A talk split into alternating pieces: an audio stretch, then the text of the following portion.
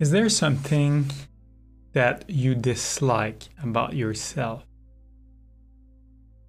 that bothers you? Your waist, your weight, your height, your hair, your teeth, your your handicap, your addiction. How does it make you feel?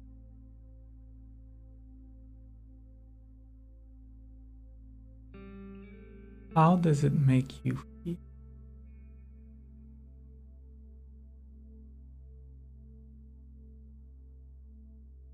You may think it won't change no matter what you do. And you wonder, what now? What now? Are you fighting? Are you giving up? Are you accepting? What now?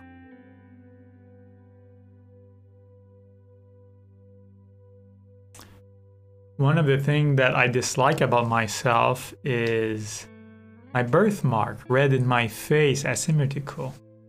I look like I'm beat up. You should have seen the other guys. That's a line I came up with. I'm the hunchback of dating site. People are swiping left. He's got the plague.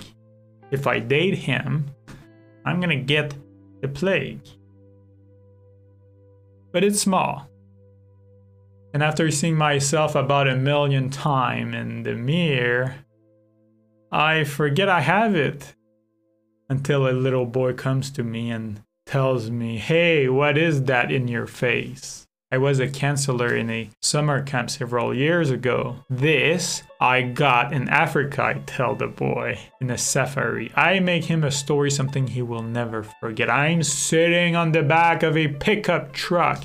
I'm in a cage. A cage is there to protect us. The tour guide tells us not to stand too close to the gate because it's dangerous. But tour guides, what do they know?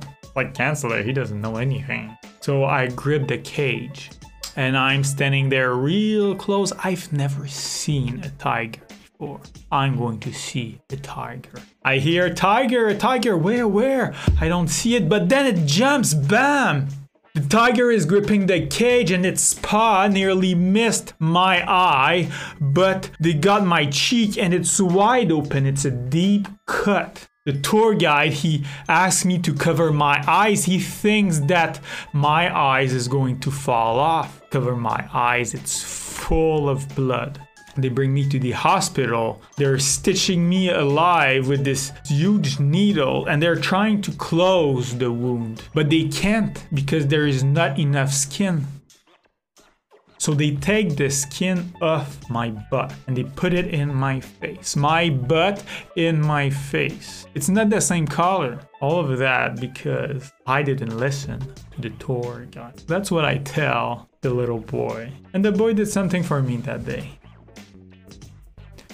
he helped me accept. Because him believing my story and then listening to everything I said afterwards, it makes me smile. Now, when I look at my mark, I see the boy and I hear the story and it makes me smile. But that's my story. What about you?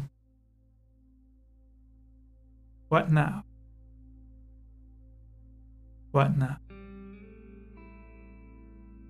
If you like this video, you can subscribe and hit the notification bell for other story. My name is Guillaume Lucier and this channel is all about the story that define